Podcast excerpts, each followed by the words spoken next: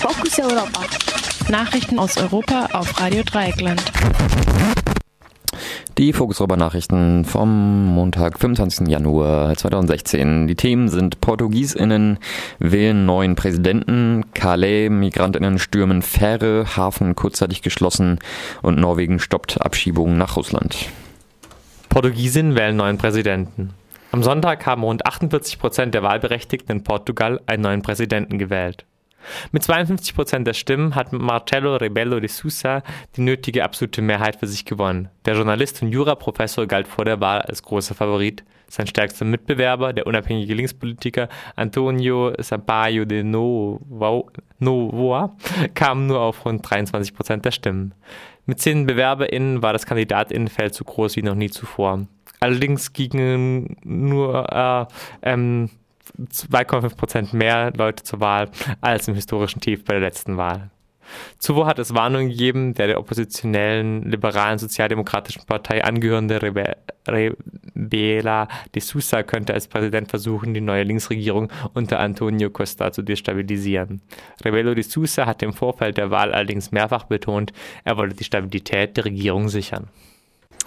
Calais. Migrantinnen stürmen Fähre, Hafen kurzzeitig geschlossen. Am vergangenen Samstag haben rund 50 Menschen den Hafen von Calais und die darin liegende Fähre nach Großbritannien gestürmt.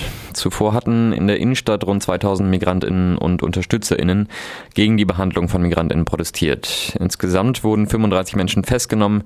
Davon waren 26 Migrantinnen aus dem sogenannten Jungle, einem Flüchtlingslager außerhalb der Stadt, und neun Aktivistinnen. Die französische Polizei brauchte rund drei Stunden, um das Hafengelände zu räumen. Während dieser Zeit wurde der Hafenverkehr ausgesetzt. Bei einer Demonstration in Calais und vom Vorsitzenden der britischen Lastwagenfahrerinnenvereinigung gab es im Anschluss Forderungen nach einer Entsendung des französischen Militärs, das so Jean-Marc Puississeau, Chef der Hafenbehörde, aufräumen solle. Die Wirtschaft der Stadt und des Hafens litten, so Puississeau, unter den ständigen Unterbrechungen am Hafen und dem schlechten Image. Am Samstag hatten auch Jeremy Corbyn, Chef der oppositionellen Jeremy Corbyn, Chef der oppositionellen Labour-Partei aus Großbritannien, das Flüchtlingslager in Calais sowie ein weiteres nahe Dunkirchen besucht und gesagt, die Bedingungen dort seien eine Schande. Norwegen steppt Abschiebung nach Russland. Norwegen hat vorläufig die Abschiebung von rund 5000 Asylsuchenden nach Russland ausgesetzt. Die russische Regierung hatte sich geweigert, die Flüchtlinge an der Grenze entgegenzunehmen und wieder einreisen zu lassen. Da Russland in Norwegen als sicherer Drittstaat gilt, sind Abschiebungen dorthin theoretisch rechtlich möglich. Russland hatte allerdings mehr Koordination bei der Rücknahme gefordert und die Sicherheit des Landes als Grund dafür angegeben.